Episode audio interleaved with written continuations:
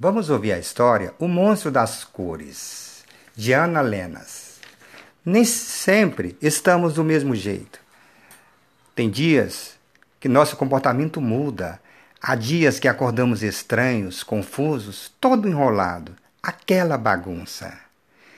E para isso é preciso organizar nossas emoções.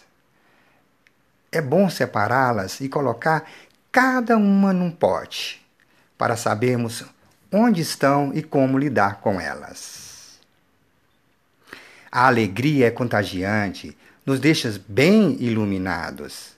É como o sol, brilha e contagia, nos deixa cheios de energia, cheios de luz.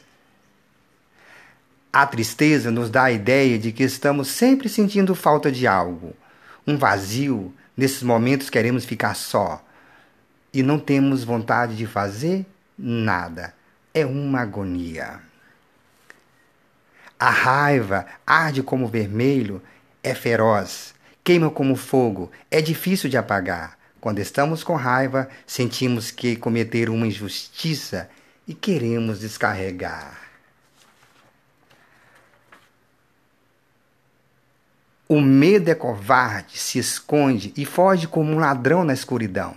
Quando temos medo, nos sentimos pequenos, insignificantes, incapazes. Ficamos paralisados. A calma é tranquila como a árvore, leve como uma folha ao vento. Quando estamos calmos, respiramos pouco a pouco e nos sentimos em paz.